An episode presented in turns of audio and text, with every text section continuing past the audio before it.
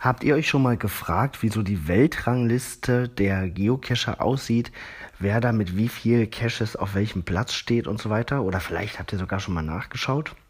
Mich hat das früher, als ich noch sehr, sehr aktiv war äh, beim Dosensuchen, sehr interessiert.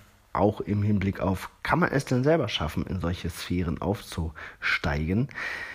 Äh, deswegen habe ich mir das früher häufiger angeguckt, heute gar nicht mehr so sehr, weil das auch völlig unrealistisch ist.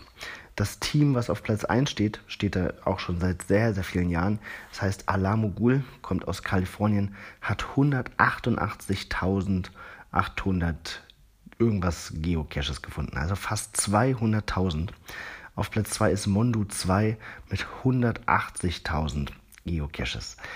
Und auf Platz 3 Racer 2814, ebenfalls aus den USA mit 129.000 Caches, also nochmal 50.000 Unterschied.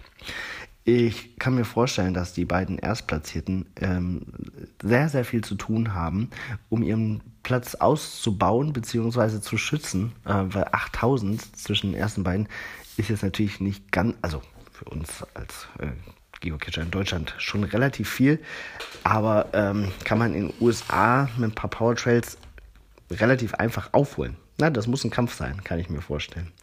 Naja, auf jeden Fall die ersten, ich glaube, 20 Plätze werden von Leuten aus den USA äh, belegt. Das erste Mal, dass jemand aus Deutschland auf der Liste ist, ist ähm, Platz 53, ist der TT Freak mit 63.000 gefundenen Caches. Naja, hin und wieder finde ich das ganz aufschlussreich. Ich kopiere euch mal den Link zu cacherstats.com in die Show Notes und dann könnt ihr mal gucken, wo ihr so ähm, liegt. Kann ja hin und wieder mal ganz spannend sein. Ich wünsche euch einen schönen Tag.